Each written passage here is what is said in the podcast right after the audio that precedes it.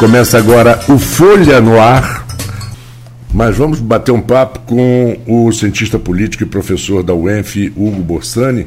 Ainda nesse segmento, vamos até as 7h40, Arnaldo, conversar. Primeiro, é, Hugo, é, um bom dia para você, obrigado por, por, estar conosco aqui.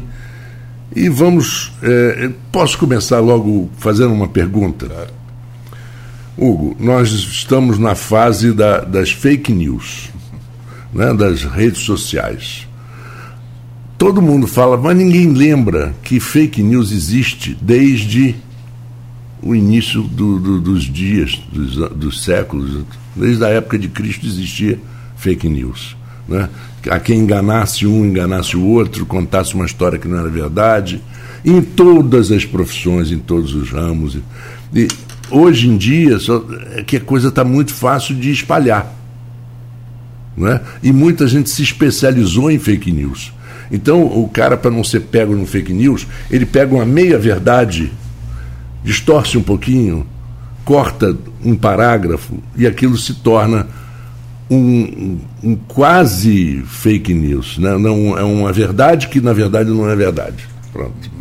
Vamos dizer assim.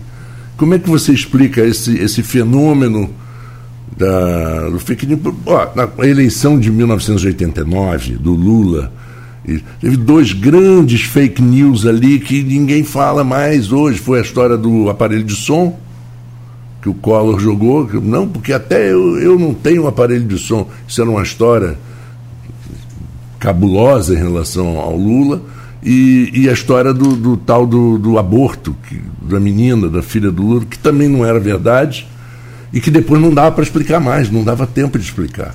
De alguém chegar e, e se explicar. Bom dia. Bom dia, eh, Marcos. Bom dia, Arnaldo. Bom dia aos ouvintes da Folha. É, obrigado pelo convite. É, sem dúvida, é, concordo totalmente, não? As mentiras, as médias verdades é, existiram sempre, existem desde sempre e sobretudo no, no âmbito da política, não? É decir, onde se tenta vencer sempre, muitas vezes a qualquer custo.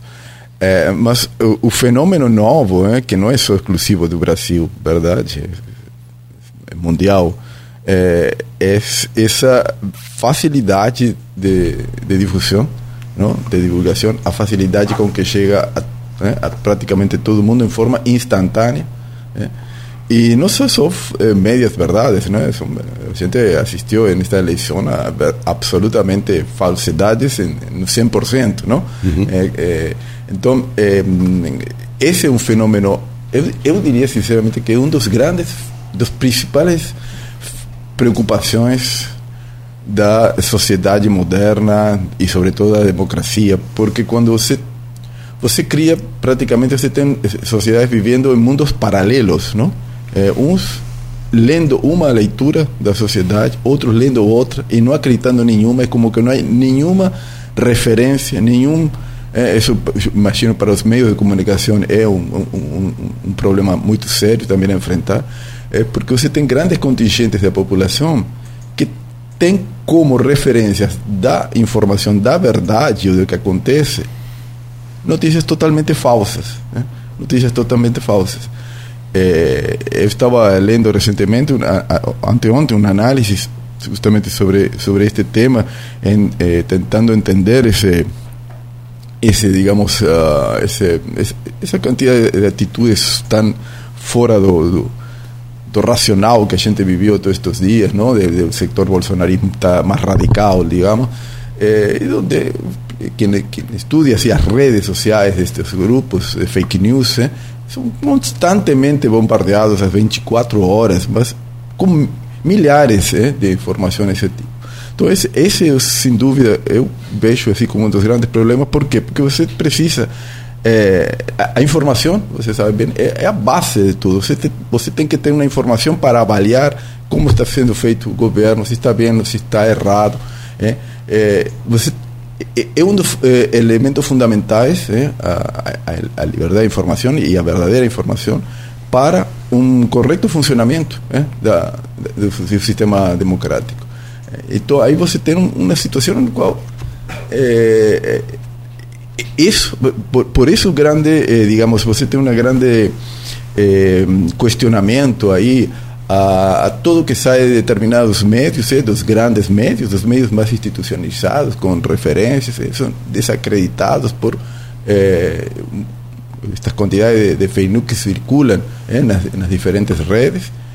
Eh. Então, eh, esse, sem dúvida, é um, um, dos problemas mais sérios que, e que está em aumento, que está em aumento. Aumento é, exatamente, eu também acho. Não vai parar agora, não. Não, não, isso, isso está em aumento e facilitado, obviamente, por, pela tecnologia, não? sem dúvida. Sim, sim, sim. então qualquer um pode ter acesso a dar uma informação absolutamente falsa e com, com, obviamente organizado, não? Ou seja, com grandes organizações dedicadas a fomentar essa fake news. O, o, veículo, Arnaldo, de comunicação, quando ele publica uma, uma informação falsa, ele tem auto, a, a, a, autonomia depois de, de corrigir. Ele faz isso, de uma maneira geral, faz, publica uma errata, olha, o que nós publicamos aqui não era bem assim, papapá. Mataram Mas, Erasmo Carlos, a Folha de Mataram duas matou... vezes, duas vezes, no mesmo dia. Mataram de manhã e mataram à noite. É, e, na verdade, coitado, já saiu do hospital, já está direitinho. Ele disse que ressuscitou no dia de finados, inclusive, é. na primeira entrevista dele. Exatamente. E, e, a gente vê essas coisas. Agora, quando. Eu, eu, eu confesso a você que eu, eu, eu me isolei tanto na, na, no processo eleitoral, tanto assim, de não assistir do, do, debate. Porque, primeiro, não tem proposta nenhuma. Ninguém tem proposta de na, absolutamente nada Ninguém propõe uma modificação para melhorar nada para o brasileiro. É só acusação mútua. Um acusando o outro. Não, não, não passa disso. Então, fala, ah, não vou, não tenho mais idade para isso. Né? Então, eu me resumi ao que eu ouvi aqui, das propagandas eleitorais gravadas. Teve uma que me, me, me surpreendeu. É, dizendo que o fulano, Bolsonaro, é uma pessoa do mal, porque ele é amigo do, do, do desse rapaz que morreu anteontem, do, do assassino da, da filha da Glória Pérez. Ele é amigo do doutor Jairinho. Da onde que o cara tirou isso? Quem diz que ele é amigo? Quem diz que ele conhece? Será possível? Aí joga isso, não tem, não tem direito de, de resposta de um lado ou do outro. E por outro lado, a campanha do Bolsonaro fez a mesma coisa. Sí, las, las mentiras, me refería mucho al fake news, realmente uno habla de, de, de aquellas que circulan en las redes, ¿eh? como noticias ah. falsas. Mas a mentira, especialmente en los debates, fue muy evidente, muy claro. Los dos candidatos mintieron ¿eh? abiertamente, con números, tanto así que la, la, la, la imprensa justamente el día siguiente, una lista de, de, de, ¿eh? de, falsedades, de mentiras que cada uno había dicho. ¿no? Entonces eso fue, fue generalizado. ¿no? realizado. É, trabalhar com, com, com, eleição hoje em dia é igual a trabalhar no, no nosso dia a dia, né? A gente, é, na redação, a gente tem que filtrar e às vezes fazer matéria para dizer que é mentira o que está sendo divulgado em grupo de rede social. Mas o que o Hugo colocou é interessante. Eu estou num grupo é, que, pelo que eu estou vendo, o administrador se tornou um bolsonarista radical e é um bombardeio de informação distorcida que realmente confunde quem não tiver certa apreensão para ir, ir pesquisar. Por exemplo, ele pega uma, eh, um site, acho que é Contrafatos o nome do site, ele pega uma informação e joga assim: TSE vai julgar chapa Haddad Lula 2018. Aí você lê aquilo ali rápido Uai, Lula estava preso em 2018, Lula não disputou, como que está sendo julgado se ele nem disputou? Mas joga no título, colou, acabou. Tá todo mundo falando que vai. O pessoal do grupo tá todo esperando o julgamento da chapa do Lula, que não vai existir, porque o Lula nem era candidato àquela uhum. eleição de 2018. É. Tava preso à época exato, pela Lava Jato. Né? Então, assim, é, é, não é. Não é. Tem método. Esse é o grande problema. Não é não pensado. Não é uma mentira exatamente, que a pessoa. Exatamente. Ela é desenhada projetada é para isso. É feito justamente para tentar ludibriar uma parcela da população e jogar essa leitura perfeita que o Hugo fez, que cada um vê o mundo de um jeito, porque a, a fonte, o alimento de informação de cada um vem de, de um local diferente. Eu, eu ouvi, Arnaldo, uma, uma, é, uma informação da, da Folha, naquele, da, do, do outro jornal, né, da Folha de São Paulo, que aqueles eh, desmintiendo aquelas eh, uma informação que eu não podia acreditar que isso podia ter circulado e ser acreditado que era eh, a, a informação de que o STE o STF tinha é, acabado com a propriedade privada no Brasil. Né? Então, é, um absurdo é, impossível de, de, você acreditar, mas isso circulou. Circulou ao ponto uhum. de que saia, tem que ser desmentido, né? não é, fa é falso, não é certo. É. Então, é, se você... Até porque isso aí teria que quebrar a Constituição. Totalmente. Teria que ser um. É, é aquela votação que tem, exige três quartos do. Não, na verdade, não. É, é, porque você tem que fazer uma, uma cláusula pétrea. Eu não sei nem se pode mudar não, pode, a Constituição. Pode, Eu acho que você tem que rasgar a Constituição pode, mesmo. É, e, e... Na canetada, não. Pode, tá doido. Então, é, é, digamos, e para que isso chegue a ser de, crível por algumas pessoas, un, el, el grado, el nível de de confusión, ¿no? de desinformación, é, é muito, muito alto, muito alto, muito alto, não? É, realmente, é, eu acho que, inclusive, decía, todos nós já sabíamos esse, todo esse problema, mas acho que essa semana, última semana, a gente assistiu a, a, a absurdos e barbaridades que no, ainda nos surpreendeu e, e, e, que isso é mais de uma, de uma dimensão maior de que a gente estava percebendo. É, eu, o Arnaldo quer. Não, eu ia emendar na, na última semana, né? Porque eu queria ouvir a opinião do Hugo em relação justamente a essas manifestações que persistem algumas, né? É, é, que são manifestações embora pacíficas, antidemocráticas, porque pedem o, fim do regime democrático por, por, um regime ditatorial, um regime militar, uma intervenção, né? mas é, contestam o resultado das urnas. Eu até falei aqui ontem, Hugo, Bolsonaro com o PL, não sei se falei aqui ontem ou se eu falei na redação, a gente fala com tanta gente em tantos lugares. É, Bolsonaro com o PL já negociou a vida dele. Salário, mansão, advogados, porque todo político tem problemas quando termina o mandato e ele está em mandato desde que eu nasci, desde 89. Ou seja, né, é. ele não sabe o que é uma vida sem mandato há muito tempo. Então, assim, depois que você sai do mandato, você tem problemas a resolver para prestação de contas de campanha, prestação de contas, enfim. Então, ele já negociou com o PL tudo. Enquanto isso, parte da população, né, inconformada, inconformada com as urnas, minoria dos eleitores, não é a maioria dos eleitores que estão na rua, não estão lá na, na, na sua no seu front, em frente ao exército aí fazendo essas manifestações.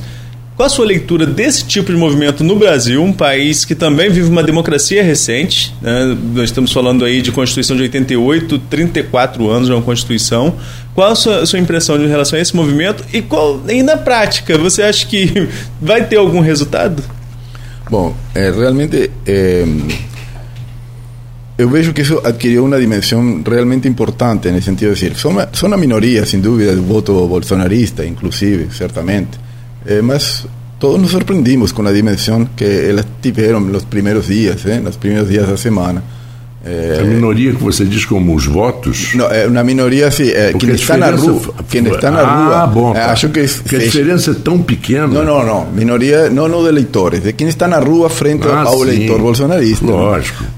Porém, eu acho, ressalto que chamou a atenção, mesmo sabendo que é uma minoria, porque não vai estar os 50 milhões na rua, obviamente eh, de votos que ele teve, mas foi uma dimensão importante, eh, chamou a atenção.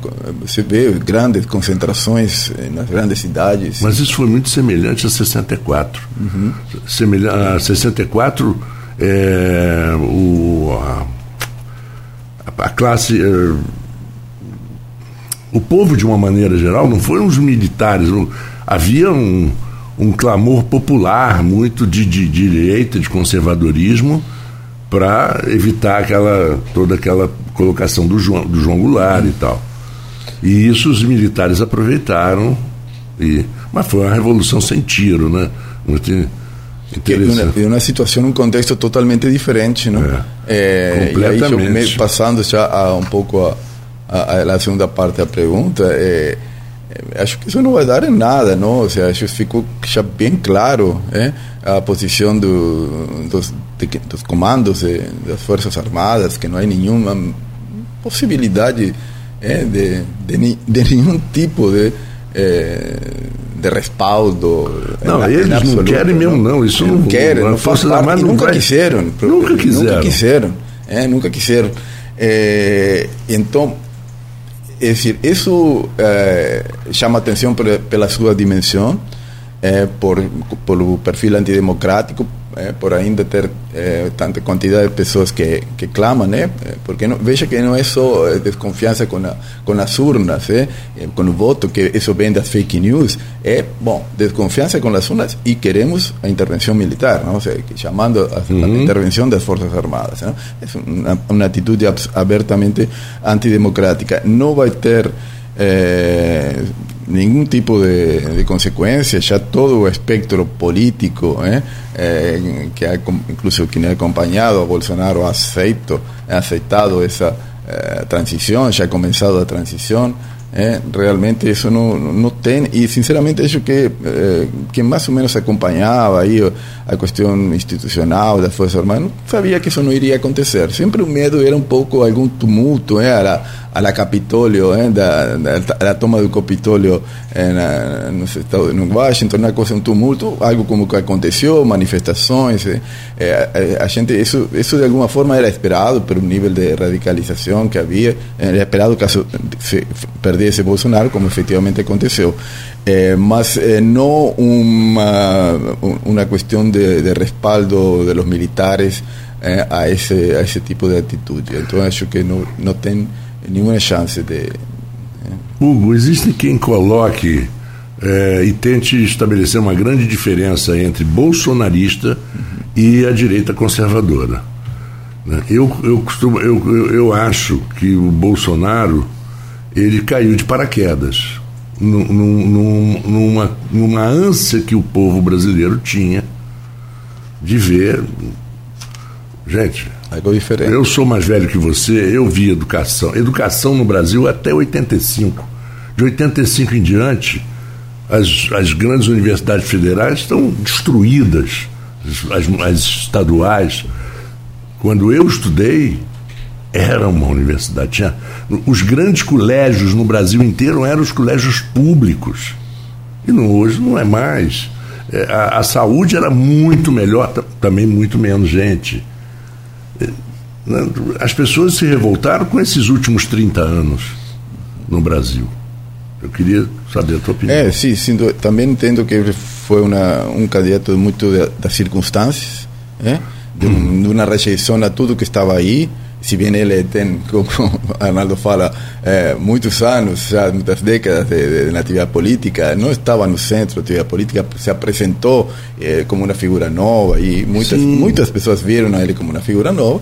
Havia um, um, um, uma rejeição muito forte ao, ao PT, a todos, a todos os políticos em geral, dentro da classe política, se queria algo absolutamente diferente, nesse sentido é bem compreensível o razonamento aí do, do eleitorado eh? no, no, no, ano 18 essa, essa revolta eh, contra tudo que está aí eh, mas o interessante Marco Antônio que toda essa situação da saúde pública educação pública ela piorou significativamente ou seja se isso era uma preocupação importante como era desde 2013 ese reclamo por nuestro en estos años en este durante este periodo eso da, da área de, de, educación la área universitaria sabemos cómo es a cuestión de, de financiamiento y de apoyo y, y eso uh -huh. fue un deterioro significativo eh. ahora eh, o Bolsonaro, eh, digamos, él, eh, eh, con respecto a la parte de la, de la derecha, bolsonarismo y Bolsonaro, ¿no? Eh, sin duda el bolsonarismo es que ese, ese rechazo ¿eh? a todo eh, eh que, que, estaba, o esa forma de hacer política, ¿ven? Veja que aquel, aquello de eh, no hacer negociación con los partidos, fue agua abaixo, ¿no? Cuando después claro. Porque ya se sabía que ia de água abaixo. Mas ele, más, más o menos eso se mantém ¿eh? na, digamos, do, na mentalidade desse setor mais desse mais ou menos o que aconteceu com o Collor, né? também não quis né? negociar. Exatamente. É, mas então é, há sim uma diferença entre bolsonarismo e Bolsonaro. É, é, se mostrou no resultado do primeiro turno, não? Ele obteve um grande, um apoio maior, sua base eleitoral na, obteve um apoio maior no, no parlamento que a do candidato colocado no primeiro lugar. Aí você está mostrando, ó, tem uma grande adesão a, a quem acompanha isso, mas um pouco menos hein, ao próprio ao próprio líder, né? Então acho que aí um, aí aí uma uma, uma, certa diferença hein, entre essa, assim como eh, no inverso parece existir no, no, caso do PT, não? O Lula parece ser maior que o próprio PT, uhum. é, mas também concordo sim que há uma diferença e acho que agora neste nos próximos quatro anos se vai ver um pouco um distanciamento desse conservadorismo mais tradicional, eh, que parte dele ainda acompanha Bolsonaro, com esse movimento mais estritamente bolsonarista, mais, eh, muitos deles novos na política, não? que uhum. não tinham uma trajetória, que, geralmente concentrados no, no partido que está o presidente agora, o PL, uhum. eh, e eu acho que as, eu acho que tem probabilidades aí de ter um um distanciamento, uma, uma, uma, não um vínculo tão, tão próximo como a gente estava uhum. vendo até agora. Eu queria colocar só um rapidinho. Uhum. É, é, primeiro, vou abrir uma divergência com o Marco aqui em relação ao, ao, ensino superior, a qualidade do nosso ensino superior. Acho que nós perdemos muito na educação básica e isso é inegável. Tanto, e, a, e ela que afeta a, o ensino superior. E a, é, a, é a base da educação, mas é, em pesquisa, em qualidade, sobretudo nós aqui como Polo, o ENF, o UF, é, o próprio IFE, né, que cresceu muito no, nos últimos anos. Acho que o ensino superior pode, é, chegar assim, a educação de base, sim, precisa de, de reformulações e muito.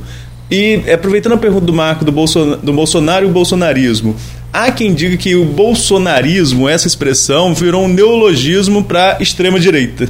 É, que é direita, a pessoa conservadora, a pessoa liberal na economia. É, essa direita existe e vê no Bolsonaro um personagem é, melhor do que o do outro lado, que é o Lula. Mas que esse uhum. termo bolsonarismo seria um neologismo para a extrema direita, que seria representada também por esse segmento. Você concorda com essa análise, Hugo? Concordo, concordo é em que, ou seja, é, tem muitas pessoas que está, se consideram de direita, que sempre votaram partidos de direita, se consideram conservadoras, tá, obviamente estão acompanhando o bolsonarismo, é, mas que acho que não se identificam plenamente é, com essas as posições mais extremas do bolsonarismo, que talvez tivesse surgido uma outra figura, também conservadora, do âmbito conservador, mas menos, é, menos é, como vou dizer, estridente, porque na verdade o, o espírito conservador, a ideia conservadora, é uma questão, geralmente é uma questão mais pouco relacionada com essas atitudes muito estridentes, muito eh, exageradas, digamos assim. Então, acho que eu concordo, eu concordo sim que de alguma forma, assim, aí, ou seja, obviamente, ante a ausência de, de outras opções e sendo a outra é o candidato tão rejeitado como é por esses sectores, é, é, é, esse setor apoia né, naturalmente, sem muito, sem muito problema, a Bolsonaro. Uhum. mas que surgindo outra posição conservadora menos, menos problemática, minimamente mais civilizada em sua, em sua relação com, com, com o mundo político e com o mundo institucional em geral, acho que iriam para esse sector com, com certa rapidez. É, voltamos então, só queria corrigir é, o Arnaldo. Eu acho que eu não me expliquei muito bem em relação ao ensino universitário. O ensino universitário teve algumas é, evoluções realmente, mas é, eu eu conheci muito a cidade universitária da Universidade Federal do Rio de Janeiro e, e hoje, a, a, como ex-aluno, eu sinto vontade de chorar quando eu vejo. O prédio da arquitetura, que foi considerado, por exemplo, um dos maiores projetos de arquitetura, porque é um, é um prédio num lugar quente, em que você não precisa de nenhum ar-condicionado. Nada. Iluminação, quase você só desliga as luzes lá para as quatro e meia, cinco horas da tarde. De tão bem feito. E o prédio está totalmente destruído. Totalmente destruído. Assim como o COP, assim como o Hospital Universitário e assim como aquele grande centro de pesquisa da Petrobras que havia dentro da cidade universitária, que foi para o Brejo também. E a mesma coisa acontece com a Universidade do Estado do Rio de Janeiro, lá ali atrás do Maracanã. Então eu acho que não houve a conservação, não houve e quando o Arnaldo fala que é o ensino básico, Eu, sem o ensino básico, meu amigo, você pode ter as melhores universidades do mundo, que você vai continuar tendo os piores alunos do mundo. Bom, vamos lá. Eu rolaria bola para o professor para falar sobre a realidade da, da, das nossas universidades aqui, né? Até porque a UENF é, sofreu em muito a questão é. estrutural, foi. sobretudo com a falta de recursos e aqueles problemas lá da gestão do Pezão, aquele momento ali que foi tenebroso. É, acho que ainda sofre com alguns problemas de estrutura, o Raul pode falar melhor do que a gente, né, como reitor, mas você que está convivendo lá. É, é, e tem também essa diferença né, de estrutura e ensino. Queria deixar você falar Não, um pouquinho. Eu, eu acho assim. Los dos têm partes aí de concordo com parcialmente de informação enquanto que eh, sem dúvida a, a, a, ensino universitário no, no Brasil é bem melhor que o ensino universitário eh, em eh, que é um ensino, perdão, primário, básico, é? Eh, e, digamos, eu, eu cheguei aqui no Brasil no ano 94, tá? Então, não posso falar de antes. É, e eu acho que houve, desde essa época, uma melhora enquanto a financiamientos de pesquisa, iniciación, la, parte de iniciación científica de los alumnos, que na, na UENF es muy bien desenvolvida, eh, bolsas, estudios, o sea, hubo, eh, organización a través, eh, relativamente eficiente, a través de, de las instituciones que, que, que, regulan el ensino universitario, a, a. CAPES, NPQ, eh, teve aí um avanço importante, eh, sin, sin dúvida. Mas, eh, obviamente, é, isso veio depois de é, ele atingiu um, ápice que talvez é, acredito seja é, no, no, início dos governos do, do, PT e depois no final começou um problema é, de, de, digamos de, de financiamento de eh, tanto para a parte estrutural como a parte de pesquisas, etc, etc. Mas o que decía que isso se agravou significativamente durante o governo Bolsonaro, né? porque a partir desse orçamento para a educação e a possibilidade de, de, de financiamento de atividades de pesquisa, assim, uhum. praticamente sumiu né, por um momento. E no caso da, do, da UENF, mais ou menos similar com respeito né, ao governo do Estado. Então, então, é o que eu acho, assim, sem dúvida, está um patamar melhor que o ensino primário, sim, e talvez, inclusive, eu acho que muitos, em algum, que, que muitos países da América Latina também. É, mas ela vem é, já há algum tempo de, em, em, em, com, com, problemas sérios é, e é, que se incentivaram, é, que se agravaram significativamente durante, durante as últimas quatro anos. Vamos voltar à nossa eleição presidencial, uma eleição, como o Marco pontou mais cedo, extremamente dividida, né? 49,1 a 50,9, reflexo de um país com dois candidatos a presidente com rejeição alta. É, os dois batiam ali perto dos 50% de rejeição. Uma hora um passava, outra hora outro passava, dependendo da metodologia do Instituto de Pesquisa, que é outro assunto. É, Instituto de Pesquisa seria um outro, um outro programa só sobre o resultado das pesquisas eleitorais, Hugo.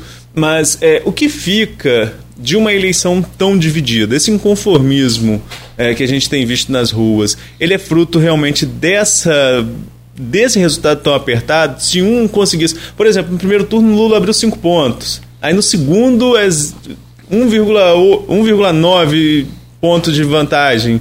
Né? É, esse resultado tão apertado ele acaba é, sendo elemento primordial para esse tipo de manifestação contra o resultado das urnas? Ou você acha que aconteceria seja qual fosse o resultado? Não, acho que isso estimula certamente eh, essa contestação, porque ficarmos muito próximos absurda, ¿no? ¿Eh? Porque generalmente se fala, a, a, dúvida está sobre el resultado a, a, candidato a presidente, pero no hay ninguna duda sobre el resultado de gobernador en San Pablo, en Río, en cualquier otro, ¿no? Entonces, eh, más, eh, entonces ese resultado eh, sin duda estimula, ese, ese, ese eh, también existiría sin él, más, claro, eh, lo estimula más esa, esa, denuncia de, de de, de fraude na, nas urnas. Eh, essa eh, eleição tão renhida que foi a, ma a apertada da, da, história do Brasil e uma das três mais apertadas da América Latina? Enquanto em segundo turno, eh, se dá muito justamente pela rejeição aos candidatos. Né? É, que depois deriva é, o que Marco Antônio falava da somente é, é, digamos ataques sem propostas então esse esse essa paridade mostra obviamente uma sociedade muito dividida muito dividida porque são dois grupos muito diferentes dois, porque não é o mesmo que você decidir você tinha o PCDB é, Fernando Henrique Cardoso, com o Lula, naquele ano, o Serra, naquele momento, Lula, em 2002, eram oposições, pontos de vista diferentes, mas não tinha aquela distância ideológica, aquela polarização. Então você tem, você tem uma polarização alta não, por duas razões.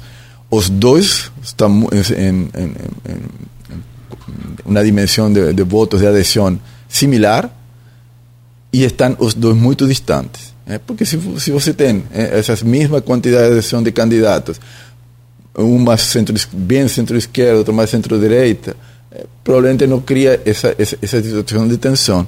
É, o problema é que você tem uma distância bem grande entre esses dois grandes polos é, e que faz é, difícil a convivência a convivência uhum. política, a convivência social faz difícil, né? porque o outro é praticamente quer medir destruição, né?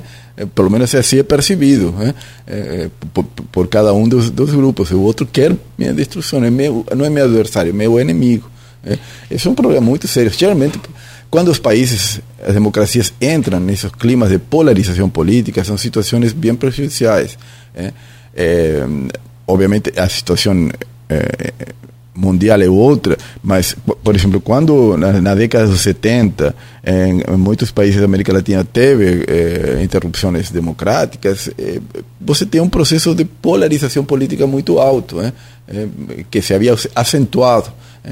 Então, essa, essa polarização, reitero, em lo ideológico, concentrada em dois grupos, é, digamos, as piores coisas que pode passar no sistema democrático. É importante que os grupos, que os partidos sejam diferentes, porque é outro problema. Ah, ter todos muito é, similares ter, é um problema, porque as pessoas precisam alternâncias de opções, você precisa ver é, opções diferentes. É, mas também é um problema quando você tem é, essas, grandes distâncias e, e as duas é, com, com forças similares. É, Hugo, eu ouvi outro dia uma frase interessante e no Brasil já há alguns anos, desde o do, do governo militar dos anos 60, 64, 65, a gente ouve a palavra democracia ser quase que sequestrada. Né? Porque é, eles falavam, era democrático, né? É, a Arena, a, Arena Renovadora Nacional, né, mas que é um movimento democrático, que não era uma democracia. E, por outro lado, também grupos de esquerda falam de democracia como se eles gostassem realmente de democracia, quando na verdade também não gostam. Me lembro que é, várias pessoas que fizeram parte de grupos. É, revolucionários nos anos 60, é, Maria Silvia Magalhães, Vera Silvia Magalhães, aliás, o, o próprio que depois vereador da, da, da Sunga, como é o nome dele? Da Sunga de Furadinha. É, Gabeira, Gabeira nosso que é fantástico, um cara inteligentíssimo, mas ele disse, ele diz claramente nós não estávamos buscando democracia, nós estávamos buscando a ditadura do proletariado. Então a, a palavra democracia ela fica meio que refém da, da, da, da forma de interpretação do, do, dos ambos, de ambos os lados. Né? Para um parece democracia, o outro parece que não é. Como é que você é, vê isso? É, não, que democracia está é, no âmbito da ciência política bem definido, digamos, não? É, e sobretudo que é uma democracia representativa e liberal. Né? É uma, o, que, o que a gente vê hoje em dia, por exemplo, é, que às vezes há uma interpretação da democracia que havia na televisão, eu acho, de parte de, de, Bolsonaro e alguns aderentes, de que a democracia é, é, é aquilo que quem venceu manda, é, e manda em tudo. É aquela democracia uhum. é, da, da, o que errado, da decisão né? da maioria. Porque esse é um conceito muito básico da democracia, que a democracia ateniense, quando surge na Grécia, é, que todo mundo votava lá na, no fórum, e, e, a maioria tinha que acatar é, o que decía, é considerado justamente é, a, a, a, ditadura da maioria. Uhum. A democracia liberal e representativa que surge lá pelos séculos 17 e 18 na, na Europa é justamente a ideia de que é, as minorias têm, têm, têm uma tem um papel tem seus, importante. Tem, tem seus, seus, seus direitos que não podem ser atropelados. É? Claro. É? Então você aí começa. E, e, e, depois, isso junto com a ideia da democracia representativa, da representação dos diferentes interesses. É? Então. É, e, e isso que a gente chama de democracia liberal. E para assegurar isso, você tem divisão de poderes, você tem é, um, um judiciário independente, você cria instituições de controle é, é, com Tribunal de Contas, eh, organismos que, que vigian eh, los distintos órganos políticos. Entonces, você tem toda una, construcción ahí eh, bien complexa que asegura essa, essa, essa que não, não tem abuso do poder. Porque qual é o problema? É abuso do poder. Um governo tem que governar. A maioria, obviamente, tem que decidir quais opções que você tem, mas você não pode ter esse abuso é abuso de poder.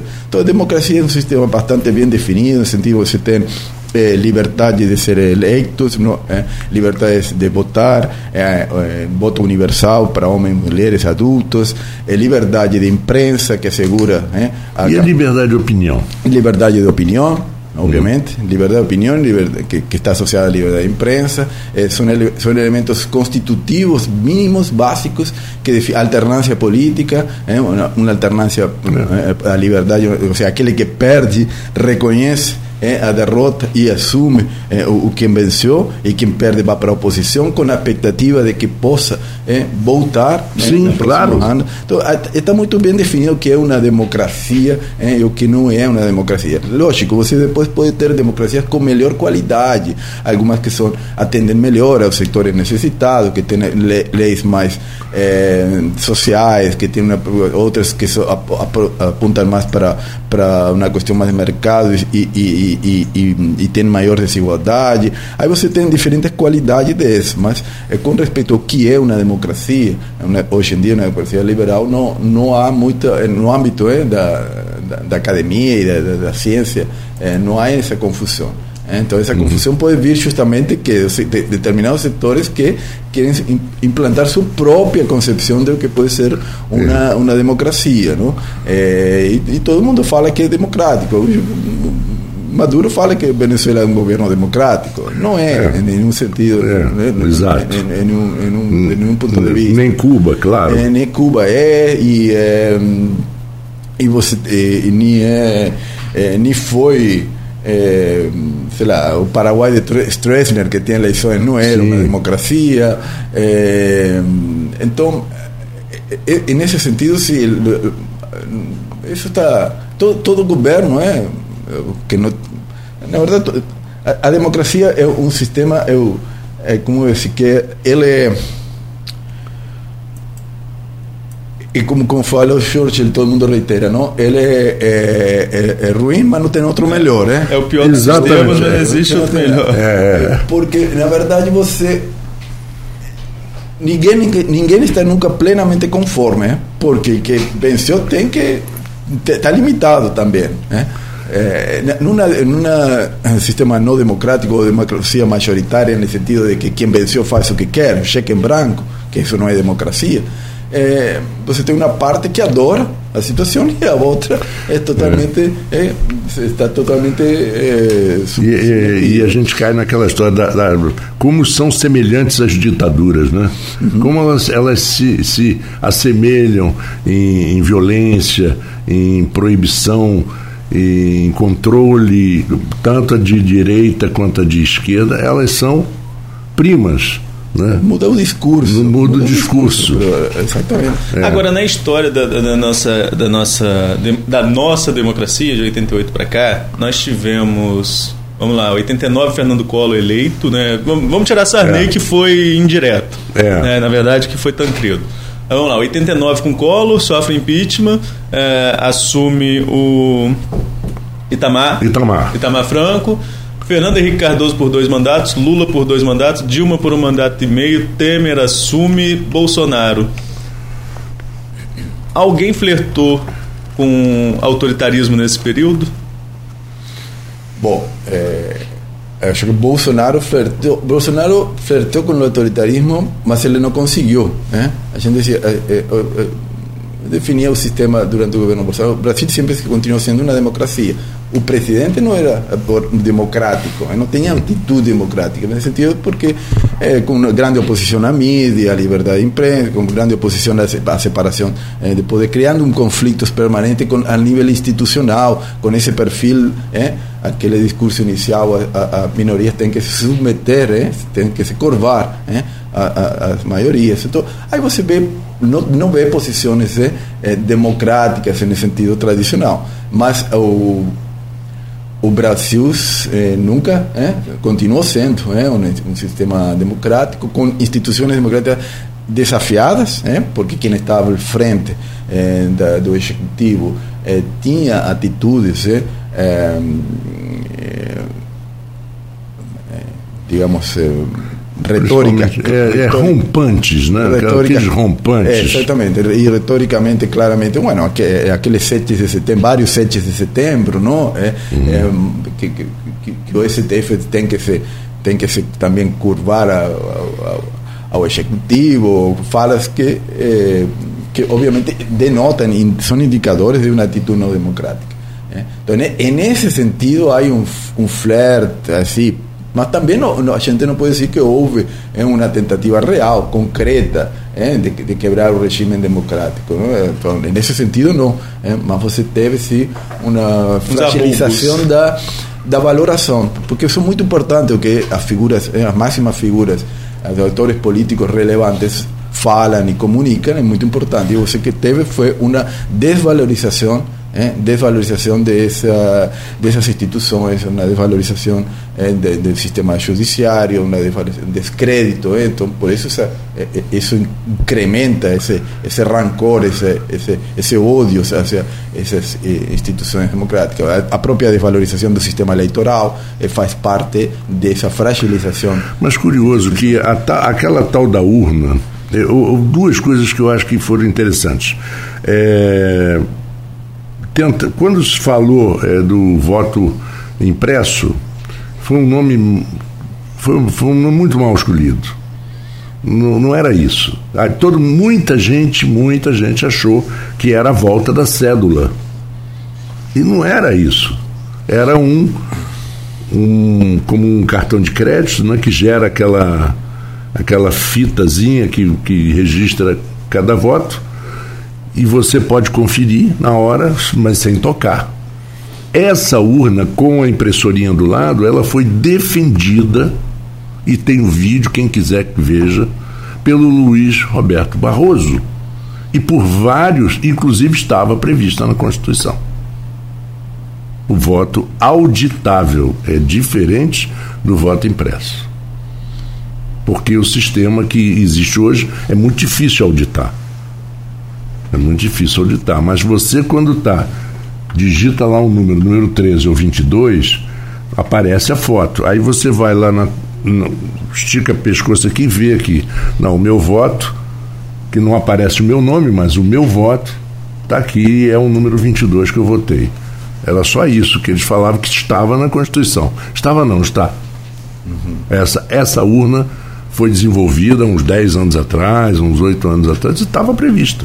É, mas de todas formas assim, não há nenhuma é, digamos, essas, já teve outras é, denúncias, não? Em 2018. 2018. É, não, 2014, 14, não? 14. Ah, a então, contestou o resultado, né? Então teve, é dizer, não há nenhuma evidência mínima é, de, de, de alteração ou de fraude de, de, em nenhum momento.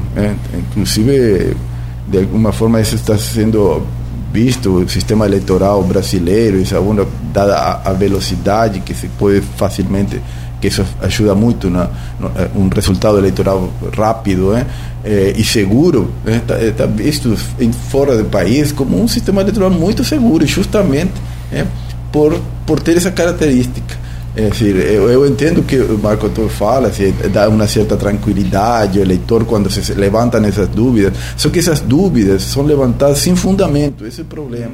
É, Não, eu, eu sei. O que eu quis dizer é o seguinte: a criação desse modelo de urna com a impressora uhum. não tem nada a ver com o governo Bolsonaro, foi é. muito anterior. Mas não, não, passou nem no Congresso, né? Embora o Congresso tenha sido bolsonarista, é, é, não passou porque precisa de dinheiro também, né? Mudar sistema precisa de Sim, dinheiro. Sim, claro. E daí não, é, não é só imprimir dinheiro, precisa de dinheiro. Mas essa questão de contestar a urna, é, o Otávio Guedes falou, cunhou uma frase na cobertura da eleição que é verdade. Se, se, se a gente tem a eleição antiga, de antes de 96, essa eleição não acabava. Essa eleição não acabava, não acabava é, aí não acabava bem. Porque no papel fiscal some com voto, né? Todo mundo sabe mas, como mas, que era. Exato, exato, mas Sim, não era o papel. Não, eu sei, eu sei. Estou dando um exemplo do, do, do, que o Guedes falou, Marco, que é o seguinte, essa eleição não acabava. É, para fraudar um sistema eleitoral gigante como o nosso, você tem que envolver muita, muita gente. Muita gente, você não Porque pode você tem fiscal com... dentro de todas as sessões, Exatamente. os partidos têm fiscais dentro das sessões. É, a, a, a zerésima é impressa quando a, a, a, votação começa e no final sai o boletim de urna. Tá certo que para conferir sessão por sessão com o que está no boletim de urna lá da, da do, do TSE e o que está no do Oiapoque ao Chuí realmente é complexo. É. Como seria complexo também com um comprovante. É, agora, a auditagem que se faria com comprovante é a mesma que se faz quando se, com boletim de urna. É, é um, enfim, é uma contestação complicada. Então anula as eleições, vamos votar como? Vamos votar aberto. Seria mais fácil. É, e, sobre, e sobretudo. É, o histórico de fraude, Arnaldo, que você você, o que você está citando é perfeito, mas o histórico de fraude que sempre houve não era esse. O histórico de fraude era, era, era, o eleitor de Cabresto, no interior que ia, que um candidato botava 150 eleitores num caminhão, levava, pegava o título. Isso sempre houve. Não sei, quando Getúlio assume o poder, por exemplo, na, nos anos 30, com um golpe de Estado, né, ali é uma ditadura, quando Getúlio foi, foi uma contestação aos resultados porque houve fraude de número de votos. O número de cédulas não batia com o número de, de, de assinaturas uhum. dos cadernos eleitorais. Então, assim, a fraude nas cédulas mesmo. As cédulas são adulteradas. Incluem cédulas onde não tem. Hoje, você incluir, eh, incluir voto, você teria que, no mínimo, corromper mesário, no mínimo, mesário, presidente da sessão fiscais dos partidos, que estão todos dentro da sala. Tipo assim, ó, eu vou abrir aqui o voto e eu vou votar no lugar de alguém. Você tem que corromper no mínimo essas pessoas todas. E fiscais de partidos antagônicos eu vejo como mais difícil do nas, que no papel, é, que é nas, só enfiar. Nas últimas cinco ou seis eleições, eu ouvi reclamações de, de eleitores que chegavam, ah, eu cheguei na sessão já tinham votado por mim. Ah, entendeu? Eu, isso eu... várias reclamações, mas, mas isso aí é muito pouco. É muito pouco, é um aqui, um ali, isso não, não muda o resultado de nada. E às vezes pode ser incompetência de alguém que está trabalhando eu, errado. Eu não, conheço, eu não conheço ninguém. Eu vi uma reportagem sobre uma, uma pessoa que teria acontecido e a justificativa do Tribunal Regional Eleitoral do Estado, que eu não sei qual foi, foi que o mesário digitou o, o, número, número, do errado. título abaixo. É. Como se fosse a pessoa seguinte votando. Então, duas pessoas ali tiveram falei, um problema na hora da, da votação, mas eh, por erro humano, erro do mesário. Enfim, mas é uma discussão que, que gera um outro programa, né? 150 milhões, é? 100 milhões, 150 milhões de eleitores. É, é muito difícil. É, é, o que o Arnaldo falou, você tem que ter uma, uma, uma sequência de corrompidos muito grande. É muita gente. É muita gente para você querer. Se colocar só da sala ali já é muita gente, né? É, e, é. também o que não faz sentido é você é, fraudar uma eleição para um cargo e não para os outros. É, se, é, se o governo, né, se, se, o sistema né, tinha a, a intenção de fraudar um resultado, por que não também, por que deixar ganhar um, o, candidato, é, digamos, rival eh, no, nos estados, nos principais estados. Ele poderia facilmente. São também, Paulo, por exemplo. São Paulo, Rio de Janeiro. É. São Paulo, as pesquisas davam Haddad, né? Ah, davam Haddad. Davam Haddad o tempo todo. Acho que não. No segundo turno, acho que não. Não, não, no segundo não já no, segundo no primeiro turno. turno. No, primeiro, turno, turno é. já dava. No primeiro turno. Depois no não. primeiro turno, sim. No segundo, é o primeiro de pegar a divisão ali com o candidato do PSDB, que é aquele eleitor conservador também, tradicional, né? É que declarou imediatamente apoio, não? A ah, Tarcísio, né? é. No mesmo dia, praticamente. É, é verdade. E o nosso convidado de hoje, o cientista político e professor da UENF, Hugo Borsani. Voltamos então, Arnaldo, com você. Hugo, vamos falar um pouco agora do daqui para frentemente, já do que para trás nós já falamos bastante da eleição. Para frentemente, como é, dizia o Odorico Paraguaçu. Justamente, vamos falar do, do, do futuro agora. É, nós falamos lá no começo que a é, transição de fato já começou. Né? Nós estamos vendo as reuniões da transição acontecendo. É, o Ciro Nogueira, que foi o responsável por falar sobre a transição, no primeiro discurso já chama de presidente Lula, vice-presidente Alckmin, um aceno do Centrão, mais um aceno do Centrão ao governo e o rearranjo de forças daqui para frente. Nós, é, Bolsonaro foi eleito em 2018 contra tudo isso que está aí, né, que era um slogan dele de, de campanha, e no decorrer do mandato, o Centrão chegou para perto.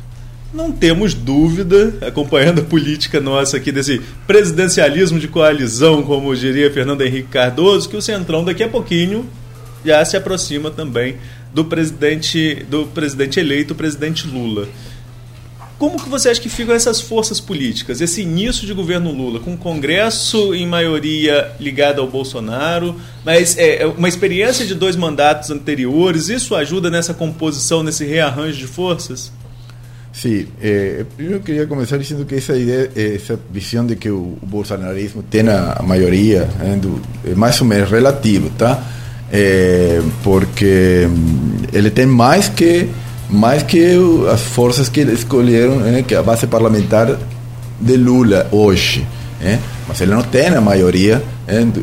A, a, base eh, de, de eu tenho uns dados aqui, a, a base dos partidos que eh, eh, levaram a candidatura do, do Bolsonaro representam hoje no parlamento em torno de 36%. É, são os que têm mais, mas não é, é claramente não é a maioria. Isso está incluído o Senado, porque o Senado não, foram 44 falando, senadores. Estou falando da, da, Câmara, da Câmara. No, 44, 43, no Senado, esse, esse grupo são três partidos, né? PL, PP e os republicanos. No Senado são em torno dos 27, 28%.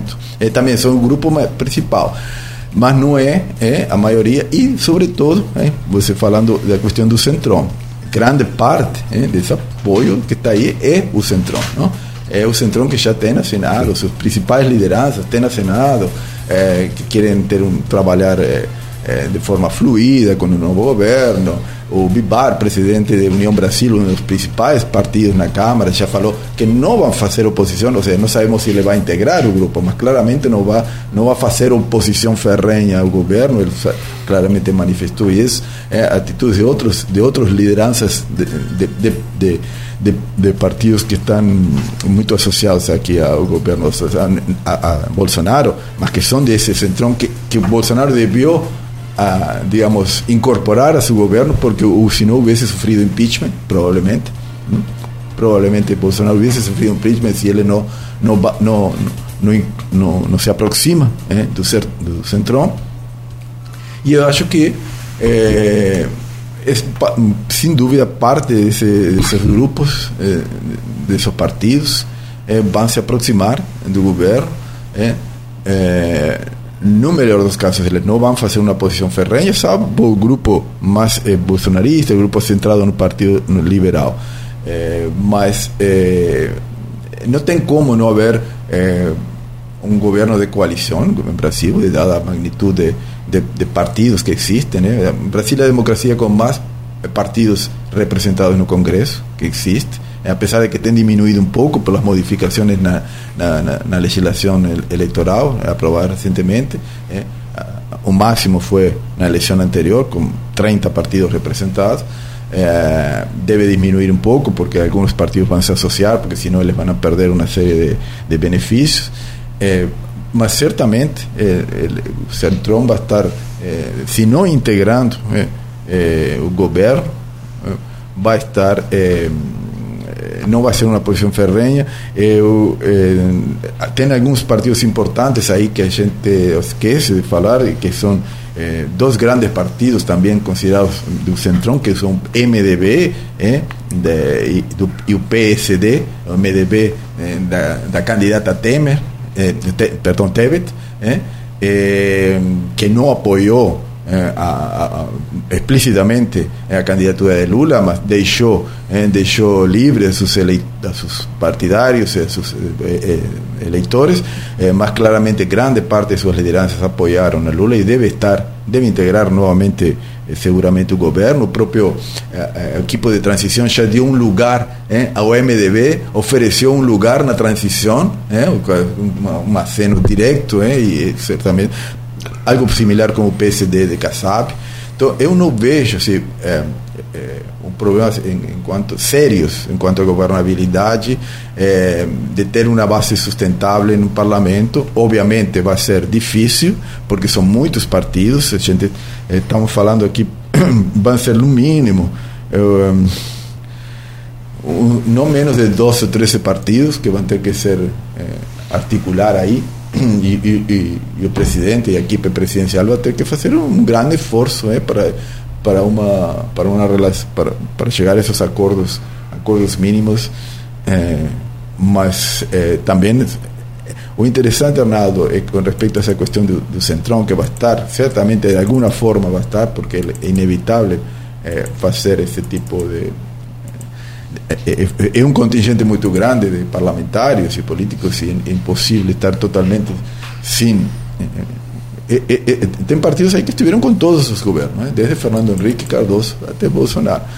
A, a questão é se o Centrão vai é, pautar o governo, vai dizer ele, é, como estava acontecendo agora nestes últimos anos do governo Bolsonaro, ou de alguma forma vai ter, vai ter menos eh, incidência assim, quanto de decidir, eh, de decidir, eh, de tomar as decisões principais. Eu acho que veremos como se desenvolvem essas negociações, mas estão dadas as condições de, de o presidente Lula ter um pouco mais de peso frente a esse centrão é, que o que tinha até agora Bolsonaro, é, que recorreu a ele quando estava com a, é, a corda no, no pescoço. É, e os dois se precisam. Né? O, o, o Centrão precisa do apoio né? federal, do apoio do governo. Né? E, e, e, e, o governo vai precisar, é, pelo menos de parte desse, desses partidos chamados Centrão, vai, vai precisar, obviamente, de seu, de, seu, de seu apoio. Então, acho que nesse sentido há uma continuidade, né, digamos, da, do que é o sistema é, de, de, de, coalições, de, de presidencialismos. O governo Lula é, os dois primeiros do governo Lula, né, eles ficaram também marcados com, por escândalos de corrupção que são inegáveis. Né? Você uhum. tem o mensalão, que era uma relação direta com o Congresso, uhum. né, e você tem o petrolão, que era uma relação direta com os partidos, incluindo o PP do Ciro Nogueira, incluindo o PL, que hoje abriga o, o presidente. O PP era o ex-partido do presidente, mas o, o, presidente Bolsonaro, mas o, a figura, o Valdemar, não é nenhum outro, outro parlamentar. Uhum. Né? E o PT volta, Lula numa resiliência, acho que incrível para ciências políticas, estudar daqui a décadas essa resiliência de é, é, todo escândalo de corrupção vindo à tona, prisão e depois voltar e vencer uma eleição. Mas isso acho que é uma coisa para o futuro, para a academia estudar no futuro, né? Já pode pensar agora, mas vai estudar durante muito tempo ainda. Enfim, essa resiliência do Lula, mas ele volta com uma responsabilidade grande, uma coalizão ampla, né, um grande cerco de partidos, como você mesmo pontuou aí, os partidos que fizeram parte dessa, dessa coligação. A figura do Alckmin como uma vejo como uma figura encarnada de uma carta aos brasileiros de uma possível política mais ao centro do que a esquerda. Né, e uma fiscalização que acredito que vai ser muito mais rigorosa devido ao que aconteceu anteriormente. É. Como, o que esperar do novo governo Lula dentro dessas todas essas nuances? Bom, sim, sem dúvida, essa é a grande dúvida. Será que o Lula e o PT aprenderam né, dos graves erros que ainda estão passando, porque essa rejeição alta tem que, muito a ver com isso que você fala. E as não? consequências, né? As é, consequências. São consequências. Até né? hoje, por é, exemplo, o funcionário do Correio descontando, o aposentado descontando 500 reais por mês uhum. para pagar o, o rombo uhum. que foi dado no seu postales. É. E isso em outros, a Petrobras também, os aposentados. E isso te, teve muito a ver com essa questão da, da, da, formação dessas alianças. É decir, o que aconteceu? Você, você tinha é, é, a formação do governo, dos governos anteriores, se conforma uma grande aliança. Quando você conforma uma grande aliança, você precisa oferecer eh, também uhum. algo aos demais. Claro. Ou você oferece cargos eh, para, para, para esses partidos se destacarem também em determinadas áreas. Você concorda em aprovar algumas políticas que o outro quer, contar que, você, que ele aprove algumas das suas. Isso é parte tradicional da, da negociação política, não? Políticas e cargos. Eh, y, y, sobre todo de una forma relativamente proporcional al peso de sus aliados, ¿eh? Eh, tanto en cantidad de cargos como en la relevancia. E durante os governos do, do PT, basicamente, você teve o, PT com uma grande presença, além de sua força no parlamento. É.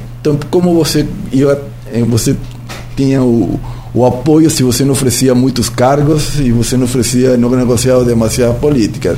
É, ninguém ia apoiar por nada. Aí surge todos esses problemas é, de, de, forma de manter essa coalição por meios é, não, não, é, não, corretos, digamos. Então, a gente, o que, se, se, a expectativa é de que isso, obviamente, não venga a acontecer, acho que como você fala, vai haver uma eh, vigilança, é uma fiscalização muito maior. Há, desde a entrada, uma, uma acenação ao centro muito clara com a, com a eleição de Alckmin e que se acentua no segundo turno com o apoio da Simone Tebet. Né? Então, você tem aí um, um claro indicador, acho que eu não tenho, não, não tenho dúvidas em quanto que vai ser é, um governo muito mais ao, ao centro, né? e até porque vai precisar incluso incluir pelo menos né, MDB, PSD, PSD, são partidos que não vão ir né, claramente em posições é, mais esquerdas, sobre, sobretudo em que vai ter uma, economicamente vai ter acredito um perfil mais ortodoxo, com mais cuidado hein, da, da, da, das variáveis macroeconômicas. Então, vejo um, um claramente um, um governo do PT que vai ser muito mais, muito mais ao centro. Aí a gente fala também sobre essa questão relação relação ao Congresso. Temos é, diversos nessa nesse período, sobretudo de eleição, todo mundo contestou Congresso, contestou é, Senado, mas muitas contestações também ao ministro Alexandre de Moraes devido à sua atuação enquanto presidente do Tribunal Superior Eleitoral.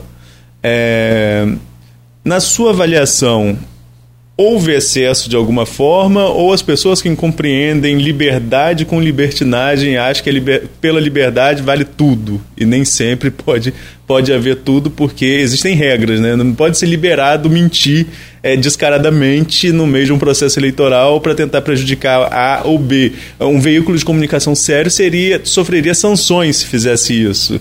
Agora, nas redes sociais é mais difícil você monitorar isso. Como que você vê a atuação do TSE como poder judiciário nesse período eleitoral? É, eu, eu, eu concordo, assim, não, não pode ser uma liberdade absoluta, total. Assim, não existe essa ideia da liberdade absoluta, verdade? Eu faço o que quiser não. sem nenhum tipo de consequências. É? Isso, isso não existe na sociedade. O que é, é bem diferente de censura. Que é bem diferente, é bem diferente de censura. De censura né? Porque se você é. fala uma coisa absurda, você pode ser processado. Uhum, não precisa nem não precisa nem alguém mandar te prender. Você uhum. arranja um advogado e te processa. E os meios de comunicação têm isso, não? É lógico. Você, você, você, é, você é responsável, você tem uma figura responsável que tem que responder Sim. penalmente é, frente à justiça. E, obviamente, e, e, e, no âmbito eleitoral você tem eh, informações, eh, mentiras, que são, têm consequências graves, podem ter consequências graves. Mas não são informações mentiras, as próprias decisões políticas. Por que, por que ao longo do tempo foram limitadas a determinadas ações dos governos em anos eleitorais? Por exemplo, hoje já não se pode mais um presidente ir a inaugurar obras tantos meses antes. Hein? Por quê? Porque essas coisas influenciam a favor de quem está no governo.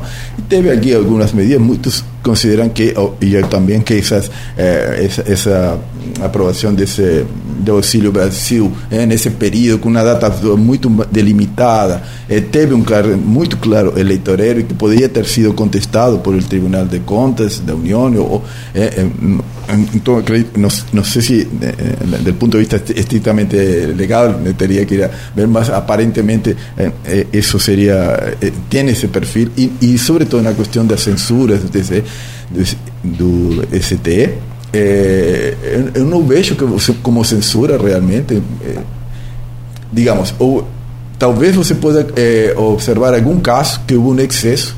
Também pode haver havido alguma situação em qual se, se, se mandou fechar, teve uma, um, uma ação que depois pode vir a ser contestada pela parte prejudicada e, em definitiva, você dizer, bueno, aquela situação não. Mas, em termos gerais, é, o que a gente viu é que é, você teve uma reação, porque você tem que se defender, a democracia precisa se defender desse problema da fake news, porque ela afeta diretamente. É, então, essa é uma reação institucional é, frente a um volume de desinformação que afeta diretamente é, é a, própria, a próprio levantamento da, da contestação é, do sistema eleitoral sem provas é um problema sério é, que precisa ser contestado. Então você teve aí difusões graves de informações e que não, não, não, não assim, a gente às vezes é, tem uma liberdade é, de dizer o que penso e na verdade não é assim. Você não pode ter uma atitude, por exemplo, de ser uma ofensa racista hoje em dia, é crime. É, e as pessoas acham que ah, não, porque existe a liberdade, não é, é liberdade absoluta né, na sociedade. Já é, já é crime existe. desde a lei Afonso Arinos, né, que, que é uma lei de, de, de racismo antiga, né, uhum. e que se passava, né deixava a Afonso, lembra? Não. É, não, mas você já ouviu falar, na lei Afonso é uma, era uma, foi uma lei nos anos 70, se não me engano, que criminalizava o racismo mesmo. E um detalhe, não tinha, inclusive, não era permitido a, a fiança. A fiança como é em espanhol a fiança? Fiança. Fiança também. Creo que sim, me um pouco. Esqueço algumas palavras quando não uso muito. É, eu, eu, às vezes, a gente trabalha muito essa questão do conceito da, da relação social-estado nas aulas. E, é, tem uma, um, um, autor do século XVIII inglês que fala muito sobre a questão é, da instalação do Estado e o conceito de liberdade. É, e, o conceito de liberdade absoluta nos remete ao que a gente chama de Estado-natureza, né? onde não é Estado, é, onde eu posso fazer o que quiser, mas o outro também pode fazer o que quiser. E aí é, é, vira a lei do mais forte, uhum. na verdade. É. Quando você entra em sociedade e tem a figura do Estado, você tem certas limitações, você abre mão dessa liberdade absoluta para que o Estado defina quais são os limites.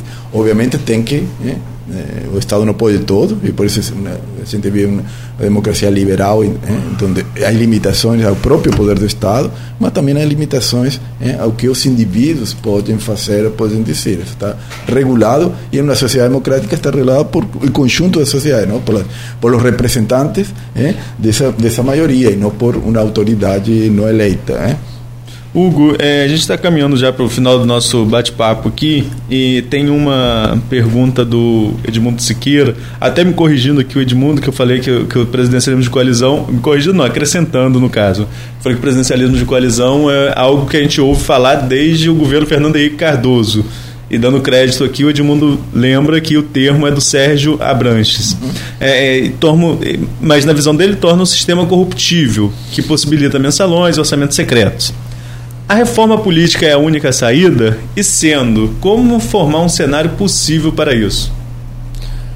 É, primeiro falar que praticamente hoje em dia não há governo no mundo que não seja governo de coalição. Né? A fragmentação política tem aumentado, sistemas representativos tendem a. Ou seja, você não, seriamente tem um governo no, que não seja de coalição, como você tem um governo que tem a maioria. Em um governo que tem a maioria, você tem um sistema eleitoral é, distrital, como tem no Reino Unido é, como tem nos Estados Unidos, que você tem, quem ganha tem, tende a ter, tende a ter, não sempre, mas tende a ter a maioria é, das bancas.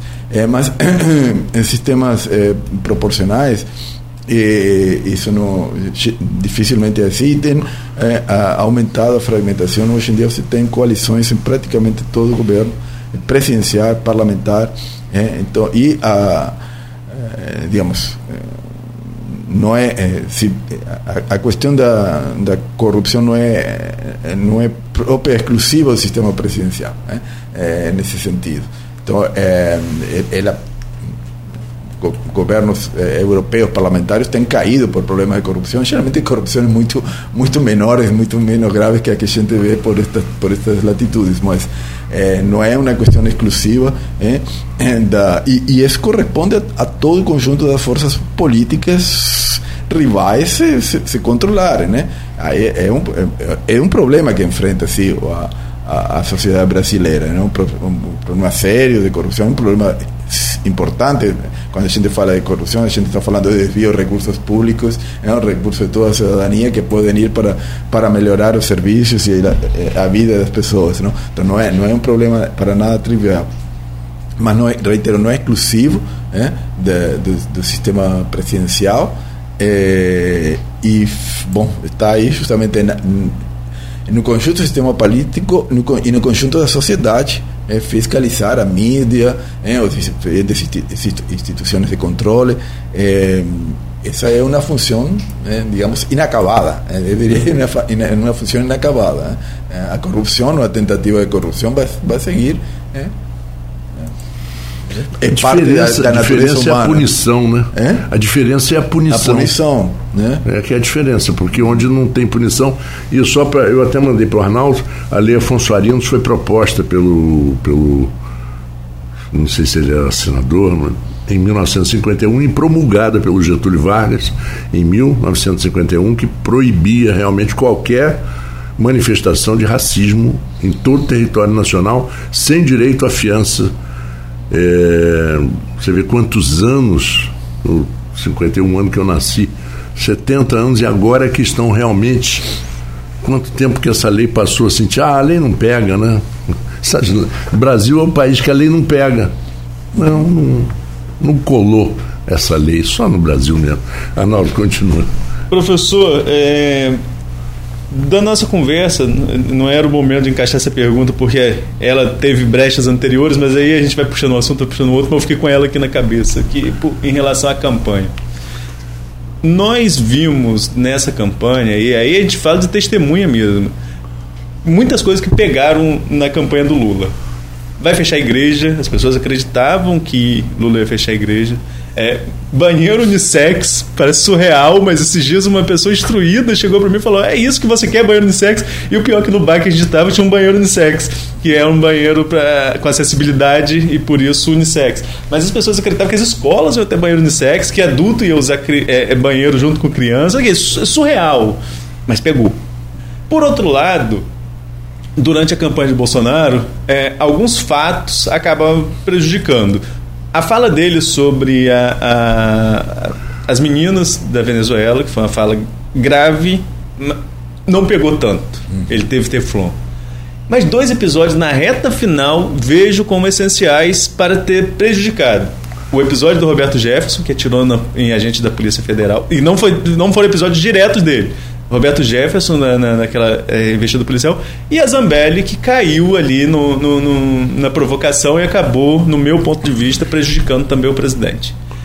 Na sua opinião, esses dois últimos fatos ali, na reta final, o último da Zambelli na véspera da eleição, teve alguma influência na decisão de voto? É claro que é muito subjetiva essa pergunta, é, é uma avaliação, hum. mas na sua opinião, enquanto eh, estudioso da área, é, teve alguma influência? Olha, eh, com respeito ao episódio de Jefferson, uh, que teve tempo de ser avaliado nas pesquisas nessa última semana, teve muitas, aparentemente não influenciou, né? não, não mexeu em nada o episódio de Jefferson. Claro, você tem a Carla Zambelli, que é mais ligada ao próprio presidente, mais diretamente ligada, digamos, e eh, isso acontece na véspera da eleição. Não pode ser medido, eh? não tem como ser medido e, como a gente dizer, influenciou, mas eh, eu não descarto que isso em alguns, alguns assim, porque já seria uma suma ¿eh? o de Zambelli não é só Zambelli o segundo depois do Jefferson e é possível é, que, que alguns eleitores que não, não digo que iam votar em Bolsonaro mas alguns eleitores que pensavam votar em branco, nulo ou talvez não votar tenham mobilizado a, votar contra o governo por em, em função desse incremento eh, desses episódios com armas, essa, essa atitude. Isso é possível. Eu acredito que sim. Né? É dizer, eu, eu acho que isso te, deve ter influído. Não podemos dizer se isso foi fundamental. É, não, reitero, as pesquisas mostram. Eu acreditava que o pessoal de Jefferson ia avalar um pouquinho a, a, a candidatura dele é, no, no, na pesquisa não, não mexeram é, e o resultado eleitoral foi melhor para Bolsonaro que o que dava nas pesquisas.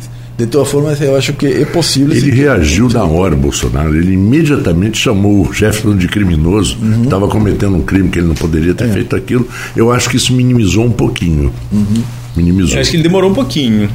Primeiro ele falou que ia mandar o ministro da Justiça lá. É, mas no, no dia seguinte Depois, ele... no dia é, é, é esse, é, esse time, né? Às vezes é. pode, pode. É, às vezes algumas horas pode prejudicar. É, é. Eu, é tem, liderança, tem um, né? Um, uma, uma fake, e eu digo que é fake, o que é fake mesmo, que colou em muita gente contra o Bolsonaro. Engraçado, aquela história dos 51 imóveis comprados com dinheiro vivo Ora bolas, a minha esposa é prima de um dos, uma das pessoas mais ricas aqui da cidade.